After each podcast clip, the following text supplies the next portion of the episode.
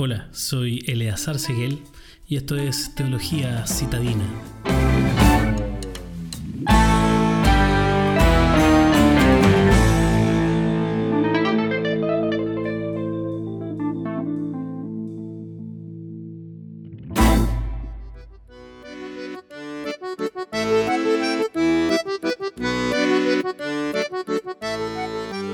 Estos días de cuarentena había estado observando a mi hijo Matías, de cuatro años, durante varios días cada vez más perder el control.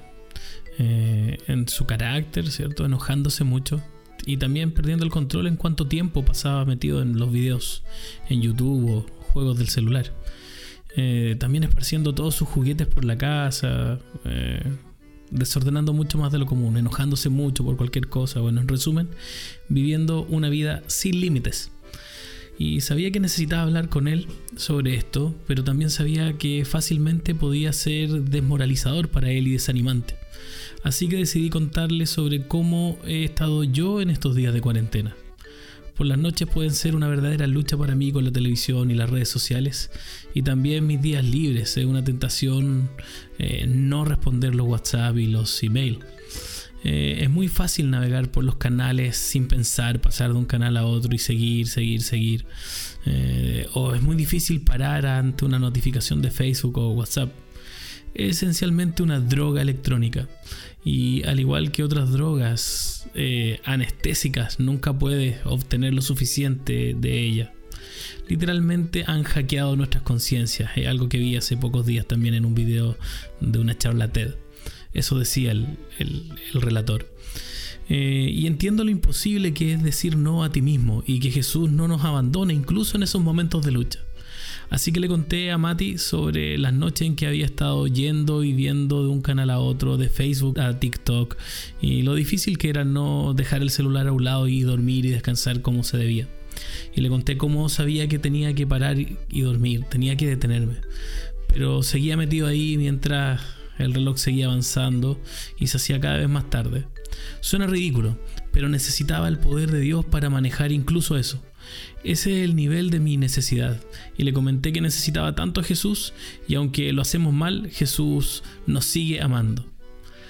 Y fue muy útil para Mati escuchar que no está solo en sus luchas y que entiendo cuán imposible se siente decir que no a ti mismo y que Jesús no nos abandona ni siquiera en ese momento. Todavía podemos acudir a Él en busca de ayuda y cambio porque Él todavía nos ama.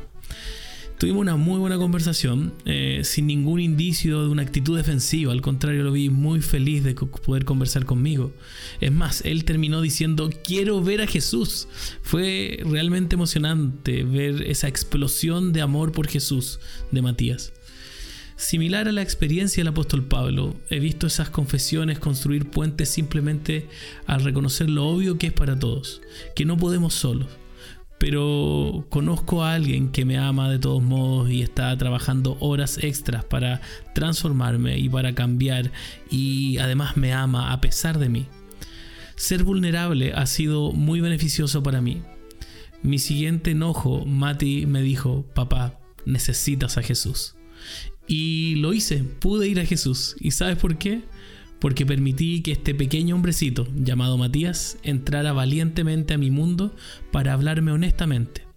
Alguien que entiende mis debilidades y ha aprendido a entrar en lugares con sus palabras para ayudar a otros que luchan de la misma manera en él. Sin él, estoy bastante seguro de que no habría llegado ese momento de poder lidiar con mi enojo y correr a Cristo. Mati se transformó en un, en un instrumento de redención para mí. Necesitas lo que tú estás ofreciendo a tus hijos y necesitan saber que necesitas un Salvador. Y este Salvador satisface nuestras verdaderas necesidades. ¿Qué tan frecuente te muestras vulnerable con tus hijos para caminar junto a ellos rumbo a Jesús? ¿En qué áreas necesitas a Jesús que tus hijos también lo necesitan?